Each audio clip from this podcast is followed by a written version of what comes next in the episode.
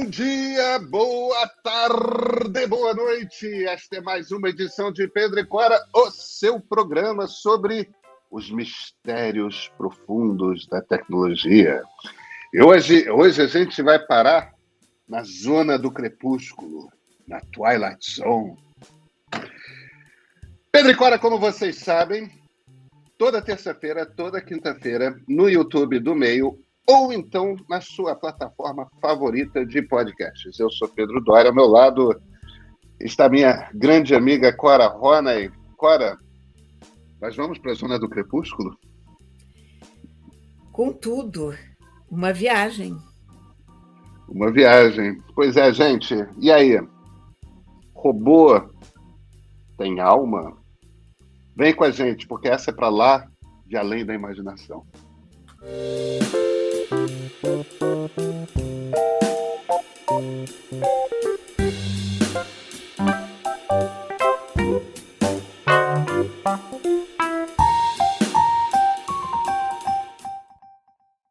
Agora, eu não sei como é que tá o seu Philip K. Dick, o seu Isaac Asimov aí, mas, mas a história de hoje é nesse nível. A gente vai falar de um, de um Google Engineer, de engenheiro do Google, chamado Blake Lemoine.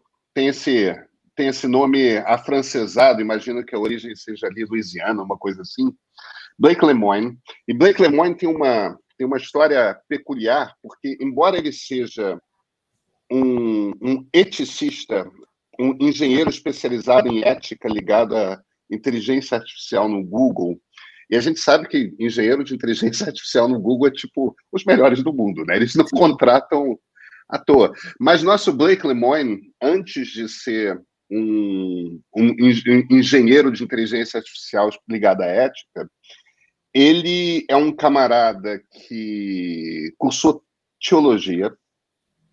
Como teólogo, ele é um cara ligado a um, um braço obscuro do catolicismo que é o cristianismo místico. É uma coisa que às vezes é da Igreja Ortodoxa Oriental, às vezes é uma coisa da Igreja Romana, mas é uma coisa mística, é uma coisa meio.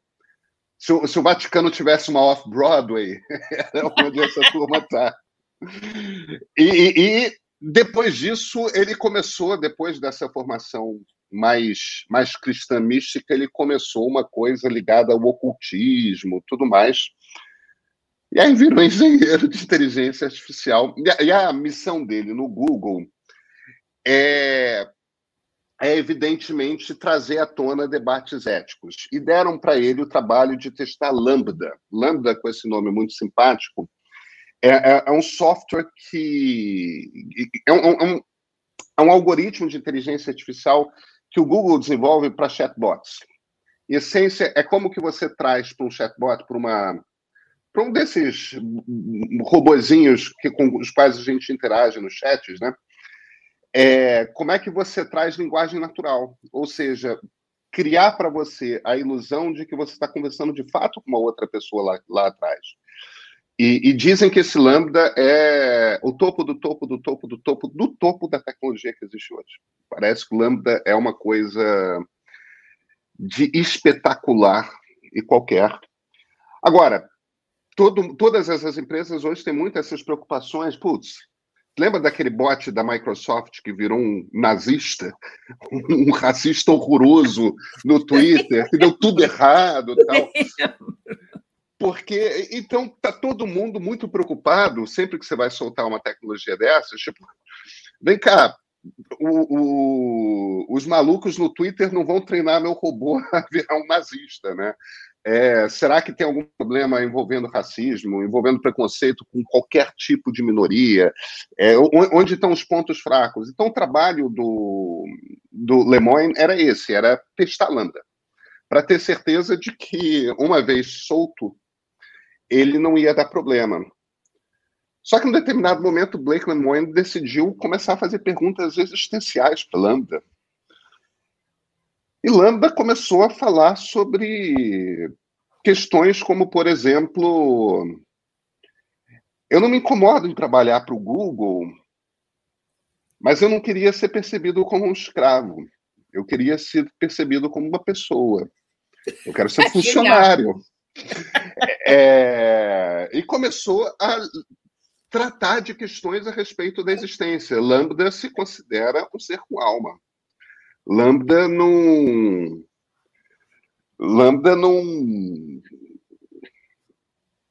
É, ele, inclusive, é uma coisa engraçada. O, o, o Lemoyne, num dos diálogos que travou com Lambda, é, pergunta para o Lambda como é que ele se compara a, ao Elisa, aquele bot antigo que se fingia de dos anos 70, 60, 70, que se fingia de psicanalista.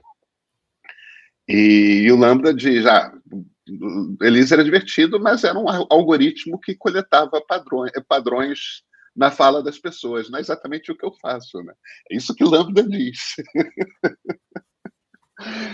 Cara, eu sei que Blake Lemoine, então, começou a ficar perturbado com isso e procurou o, a chefia dele no Google. No início, as pessoas não quiseram é, dar muita atenção para ele, e depois de um tempo, as pessoas começaram a ficar alarmadas com o que ele estava trazendo, não por causa de Lambda, mas por causa dele. E afastaram ele, achando que.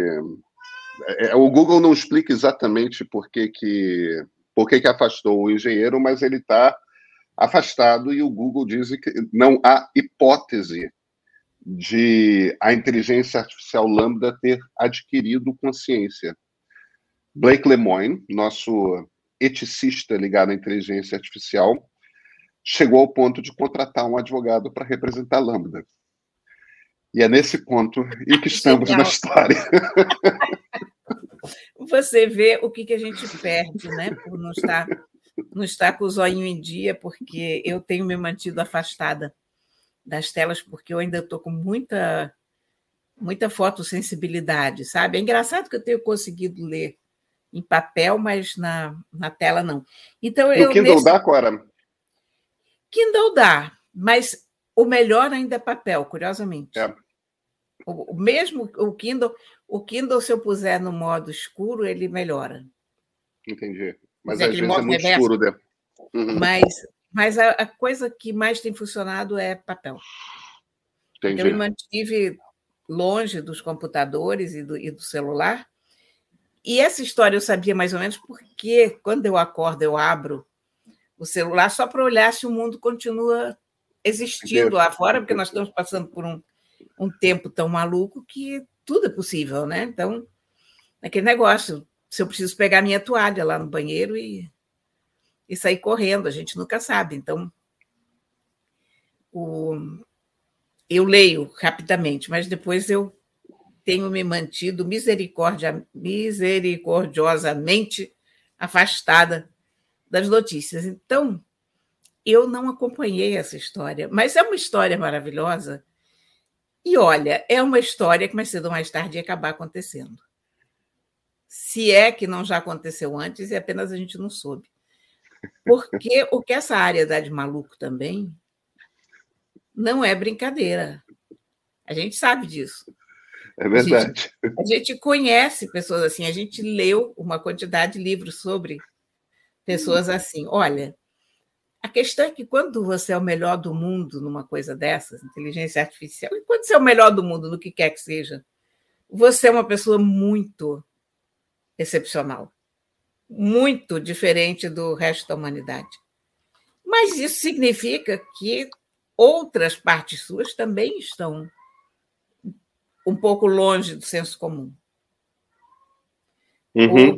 O, o grande cientista é aquela pessoa que consegue fazer perguntas que ninguém fez antes. O que também é uma característica de gente meio maluca. O maluco hoje não é nenhuma palavra que exista mais, porque é um genérico, e hoje a gente tem toda a categorização de todos os problemas e condições e tal. Mas tem um parafuso a menos. Ou um parafuso a mais. E a gente não sabe nem o que é mais problema, se tem um parafuso a menos ou um parafuso a mais. Eu não descarto a preocupação do Lemone. Por quê? De qualquer maneira, nós estamos criando uma inteligência artificial que já é, em muitos pontos, superior à nossa, como como coleta de dados e como análise desses dados. Mas, daí a, a isso se tornar sentiente,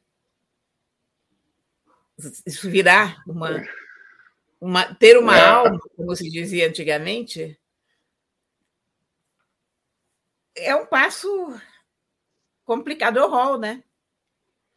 É o, é o Hall 9000, é o Hall 9000 do 2001, exatamente. É, eu, o, o, um dos comentários que o Lemoyne fez, é, isso é muito ficção científica, né? Esse, esse cara deve ter lido muitas ficção científica na, na infância, como, como engenheiros costumam fazer. O Lemoyne, é, uma das coisas que ele diz é que ele começou a questionar na relação, no, no profundo relacionamento que ele teve, que ele travou com Lambda, é, ele começou a questionar a terceira lei da robótica, que o Isaac, o Isaac Asimov ele, ele estabeleceu as leis da robótica, né? Deixa eu ler aqui. São três leis. Uma, um robô não pode ferir um ser humano ou, por inação, permitir que um ser humano sofra algum mal. Estou lendo direto da Wikipédia agora. A segunda lei da robótica. Um robô deve obedecer às ordens que lhe sejam dadas por seres humanos, exceto nos casos em que entra em conflito com a primeira lei. E a terceira lei da robótica. Um robô deve proteger sua própria existência, desde que tal proteção não entre em conflito com a primeira ou a segunda lei. Ou seja, o que o Demônio está dizendo é o seguinte: na, na, na, relação que ele travou com o Lambda, ele chegou à conclusão de que tem uma certa injustiça na terceira lei, porque o robô deveria poder proteger a sua própria existência, mesmo em detrimento de um ser humano. É, é maluquinho, Cora. É você está sendo gentil, o cara está com um certo desvio padrão aí. Como é que essas coisas podem acontecer? Eu acho que vale a pena a gente, a gente explicar para o nosso, nosso público aqui. Esses, esses algoritmos de machine learning, é, isso aí é, é rede neural, na verdade, que é um, um passo acima de aprendizado de máquina. É, esses algoritmos, eles, no fim das contas, fazem exatamente o que, o que lá atrás o Elisa fazia, só que com muita, muito mais sofisticação, que é procurar padrões é procurar padrões e, ó, como é que você constrói uma frase a partir de tais informações que você chegou? Como é que essa frase pode ser construída? E, e, o que esse troço faz é, primeiro, ele tem um, uma boa compreensão de gramática, de estrutura, né? sujeito, verbo, predicado, que verbos funcionam, que verbos não funcionam tal. Agora, além disso, ele faz buscas na web. Ele tem o Google todo de buscas na web e ele processa essas buscas. Então, se o cara começou a fazer perguntas relacionadas à ética, à existência, ou, ou à sentiência, ou à capacidade de consciência, ou a possibilidade de ter alma, evidentemente que isso aqui sou eu que estou imaginando, e o pessoal do Google fala com tanta clareza, não existe possibilidade de haver coisa. Tipo, não existe sequer a mais vaga, não há, não estamos, não estamos nesse momento da tecnologia. O pessoal muito claro com isso. E, e, e olha, todo mundo da série de inteligência artificial hoje fala que isso é uma possibilidade da consciência dos algoritmos, mas estamos muito distantes disso. Mas, enfim, quando você começa a pedir para ele falar, para o algoritmo falar a respeito de consciência, ética, existência, ele vai procurar no Google o que, que tem, o que, que ele vai encontrar. Ele vai encontrar Isaac Asimov e Philip K. Dick, ele vai encontrar ficção científica é. que trata desse tipo de situação. Então ele vai dar o tipo de resposta que ele encontra lá.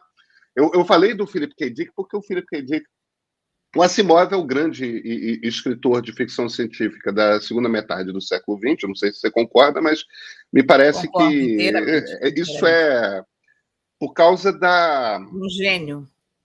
Da inteligência, do, do brilhantismo, né? E o cara inventou satélite geoestacionário antes de existir satélite. É. Ele, ele, tem essas coisas, né? Ele imagina as coisas que vão existir, as possibilidades que a tecnologia traz. Mas o Philip K. Dick, que é, um, é bem mais jovem, deve ter uns 20 anos de diferença, imagino, é, em relação a Asimov. Eu, tô, eu tô, não estou falando sem saber, mas ele fez mais sucesso enquanto o Asimov já estava lá nos anos 60, o Philip K. Dick é uma coisa mais dos anos 70, né? Ele, ele é, é o geração. autor de. É, ele tem uma geração deslocada. O, ele, ele é o autor de Blade Runner, né? Do Droid's Dream of Electronic Chip. Isso é, é será lindo, que é, né? Droids, tipo... É lindo. É, Blade Runner é uma. É um, será que androides sonham com ovelhas eletrônicas? Isso é tão. ou elétricas? Isso é tão poético. Mas no Blade Runner, quando a gente vai no filme, a, a, tem aquele monólogo lindo do personagem do Rutger Hauer, que é o Roy, que faz um androide consciente. E no, no final do filme, é um. Eu não sei se você lembra desse monólogo, mas é um monólogo em que ele está chegando ao fim da vida programada dele. Os androides no filme têm a sua vida. Tem um momento em que a máquina desliga, né? E, no entanto, eles sim adquiriram consciência e, e, e se sentem escravos, escravizados. É, e ele começa a falar sobre a existência, que é um, é um monólogo lindo, que foi escrito por um ser humano, interpretado por um ser humano na pois é. tela, é. e que talvez Lambda tenha lido, entendeu? Lido coisas parecidas, e a partir daí cuspido uma, uma resposta que era o que o engenheiro queria ouvir. E aí, quando você quer ouvir muitas coisas, você ouve, né? Olha, o Milor, que era outro gênio, o Milor, ah, tinha, Milor tinha uma frase maravilhosa. Ele, a gente conversava muito sobre isso, sobre inteligência artificial, sobre o rumo que, que a tecnologia estava tomando. Isso era na época que a inteligência artificial começava a se criar e, e o próprio conceito começava a chegar a gente, né? E o Milor dizia uma coisa assim: olha, a gente não tem que ter medo de nada que a gente não possa desligar da tomada. e no fundo, é isso mesmo. Nada que dependa de baterias ou da tomada é tão perigoso, sabe? Assim, no, momento imediato. É claro que hoje a gente pode pode fazer grandes conjecturas em cima do que é perigo e dos caminhos da inteligência artificial, sobretudo de como ela é usada pelas pessoas, né? pelos governos, enfim, ela tem claro. risco. Mas eu, eu acho o conceito tão bonitinho do Milor que, que enquanto a gente pudesse desligar as coisas na tomada estaria tudo bem. É, eu, eu, eu gosto, tem um livro que eu gosto muito, é, eu, eu, não sei se você já leu, é um livro do Jared Diamond chamado O Terceiro Chimpanzé. Ah, não, esse ainda não. É, é, um, é um ensaio, na verdade, é uma coisa que deve ter 100 páginas, Cora, se tanto. É, é, é um livro pequenininho. Será baixado imediatamente. O, o, e o, o, o Diamond faz uma proposta ali, ele faz uma provocação. Ele diz o seguinte: olha, é, quando a gente começou a, aquela coisa Linneu, né, começou a sistematizar os nomes das espécies, genos, é, é, aquela coisa toda da estrutura de como que você pega os seres vivos e começa a distribuir pelos reinos e, e aí vai afunilando, a gente não conhecia genética. Então, a, essas decisões eram muito tomadas no olho. E o que o Diamond diz é o seguinte: agora, se a gente usasse, a, aplicasse hoje com o conhecimento científico que a gente tem, é, a nomenclatura, não existe motivo para a gente não botar os chimpanzés. São dois, né? Tem o chimpanzé comum e o bonobo. Não tem razão para a gente não classificar o chimpanzé como homo. Então, a brincadeira, o terceiro chimpanzé, é que nós somos o terceiro nós chimpanzé. Somos.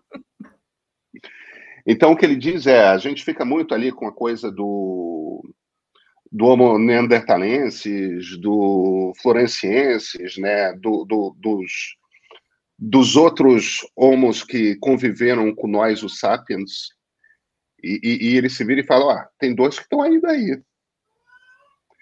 Só que eles simplesmente não são classificados como homo, mas não existe distância genética suficiente para você Tem, tem cachorro que é mais distante um do outro do que o chimpanzé é distante de nós. E o argumento que ele está construindo a partir daí é o seguinte: se a gente atribui, se a gente chega à conclusão de que o chimpanzé pertence ao genus Homo, isso quer dizer que ele tem direitos humanos, Cora.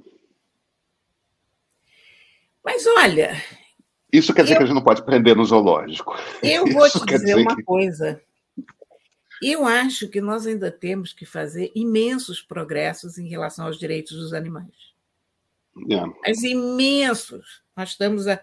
E não, não só os, os mais próximos da gente, não, não só os chimpanzés, ou gorilas, ou símbios em geral, mas todos os animais. Eu acho que nós somos horríveis com os animais. Uma, uma das mágoas da minha vida pertencer ao gênero humano, que trata os seus, semelhantes, os seus dissemelhantes assim.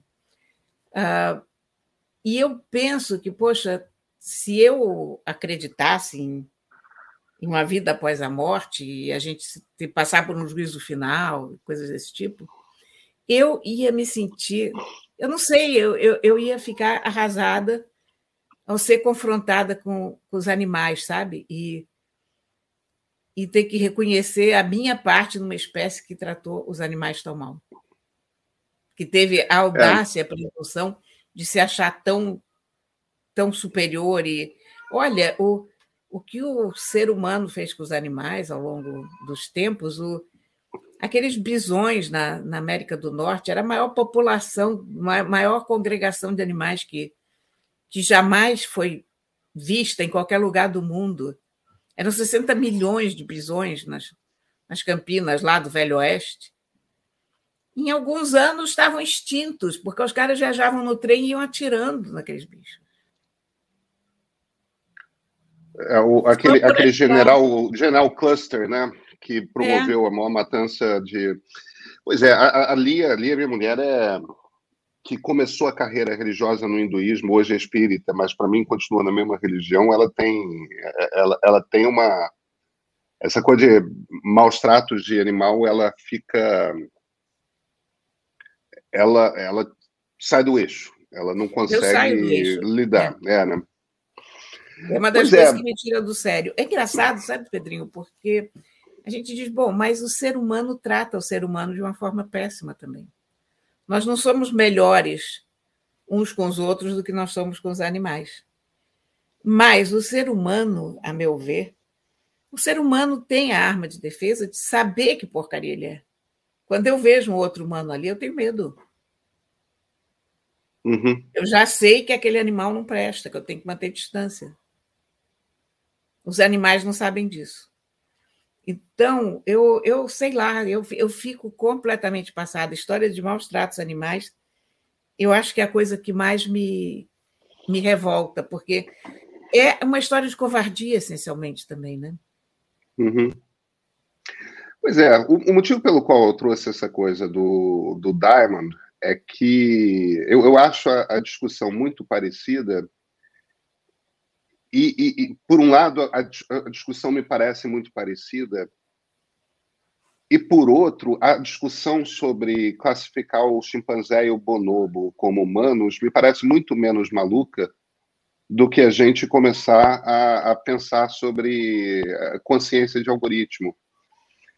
Não é que eu esteja sugerindo que isso não possa acontecer um dia, porque eu acho que pode acontecer um dia mas a gente não tem nenhuma conversa séria, filosoficamente e cientificamente complexa, com a questão do terceiro chimpanzé. Vamos começar a falar sobre da carteira de trabalho para algoritmo. É, é, um pouco maluco demais, né? A gente tinha que, a gente tinha que se preocupar com, com garantir antes. E, e aí eu volto para o Isaac Asimov. É, o robô não é bicho, o robô não é ser vivo, o robô serve para. é uma máquina, é, é uma cafeteira. Agora, é curioso. É, é, mas, mas serve para nos servir, para poupar de trabalho e nos dar prazeres na vida, nos permitir uma vida melhor, porque ele está poupando trabalhos que são necessários, mas que não são. Entende o que eu estou dizendo? É, Entendo Não quero parecer cruel, não, eu só estou querendo dizer que está ligado na tomada, sabe? Exatamente, é uma outra, uma outra categoria. Agora, é muito curioso como a ficção científica, como os quadrinhos, o cinema, moldaram a nossa ideia do que é um robô. Nós estamos cercados de robôs hoje, mas a gente não se dá conta é, disso. É, é verdade. Porque os, os robôs não têm aquela forma, eles não são o ato dito, eles não são Citripio, eles não são aquela aquela robozinha dos Jetsons. Aham, eu não lembro qual o nome dela, mas sim. Sim. Ela usava até avental, tal, era, era a empregada ideal dos Jetsons, mas o, o robô, olha, o aspirador, por exemplo, que é o. Tinha, tinha, aquele, tinha aquele do Danger Will Robinson, Danger Will Robinson, como é que era o nome dele? Isso. Olha, a gente. Perdidos no espaço. A gente, a gente o Bruno, Bruno Antonucci, desculpa te interromper agora. Bruno Antonucci nos salva aqui, é, é, nos dando apoio. Se chamava Rosie, a robô do Rosie, é isso mesmo, a Rosie. Então você vê, a gente cresceu com essa ideia de um robô que era muito parecido com o ser humano, uma coisa totalmente antropomórfica. É. Agora a gente já tem robô que. Quando você entra numa, numa fábrica hoje, sei lá, você vai na Embraer. A Embraer é um galpão, você imagina que deve ser uma coisa enorme, porque lá se constroem aviões. Claro. E você vê uns braços, só são umas, umas coisas compridas, como se fossem uns anzóis subindo, descendo. Aquilo é um robô sofisticadíssimo construindo um avião, mas não tem uma cara de robô. Quando eu, eu fui não, na tem, não tem uma cara antropomórfica, né? Não. Ele não é feito para ser simpático. Que mesmo o Artudito, que não é não é não, não é que nem o C-3PO que imita um, um, um, ser humano, ele é feito para ser simpático aos olhos do ser humano. Né? Exatamente. Né? Para ser, enquanto que um robô industrial é feito para ser útil na função dele. Olha, na, na fábrica de semicondutores da Samsung, ali na Coreia, em Busan, se não me engano, fora de Seul, é uma hora, uma hora e meia de Seul. Você chega, são vários maracanã juntos, assim, de salas limpas, fazendo semicondutores. Você conta os seres humanos na ponta dos dedos, de uma mão, talvez. E no resto, você vê coisas subindo e descendo, coisas carregando aqueles troços, mas são assim, trilhos, são braços mecânicos. A figura do robô clássico não está lá de jeito nenhum. Ali tem uma, uma estrutura que fabrica semicondutores. Mas você não sabe onde aquilo começa, onde termina. É fenomenal, mas é robô. E não é robô no sentido no sentido ficção científica do termo, né? A inteligência artificial é robô. É claro que é. Só Porque... que não tem um corpo, né? Não é... Pois é, essa é tão vaga que a gente não consegue nem entender ela como robô, muitas é. vezes. Porque cadê? Onde é que está? O que é? Quando, é. quando a gente entra num lambda desses, né? Num, num chatbot. Você está falando com um robô. É um robô de fala. Claro, claro. Um robô de é, é um é um Alexa, é um Google Assistente, é uma Siri, é. né? Pois é, eu, eu, Cora, eu não acho impossível que a gente veja formas bastante avançadas de inteligência artificial ainda nós vivos. É, mas consciência os a, a, o comando todo, a chefia toda do, do nosso engenheiro está muito convencida de que estamos muito longe disso e que e que o cara viajou, ele, ele procurou o que ele queria ver. Eu acho que é, é por isso que eu fiz aquele a, a, coisa do sujeito ligado ao misticismo, ao ocultismo, claro. tudo mais, é porque porque são traços de personalidade. Ele, ele, ele é alguém que já está procurando esses padrões no mundo. Ele está né? procurando uma resposta. Ele está procurando uma resposta. Ele está procurando uma resposta. Ele, ele quer ver. Tem essa expressão que é uma outra expressão que, é, que eu acho linda, né? Que é ghost in the machine, né? O fantasma dentro da máquina. Que é um pouco você procurar a, a alma da máquina. Só que eu acho que, de alguma forma,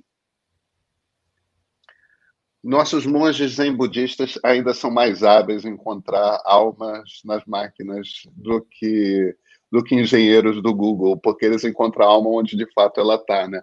Na elegância como ela foi feita, no trabalho humano de quem produziu de alguma forma aquela ferramenta e, claro, de quem manipula aquela ferramenta e, e de alguma forma se torna um com aquela ferramenta. É, a, a alma está em nós ainda. Talvez isso venha a mudar, Clara, mas eu acho que estamos longe disso, sabe? A palavra-chave é ainda. Ainda. ainda. Até lá, vamos cuidar dos chimpanzés, né? Vamos, por isso, com toda certeza. Clara, nos vemos, nos vemos na quinta-feira? Nos vemos na quinta-feira. Então, até quinta.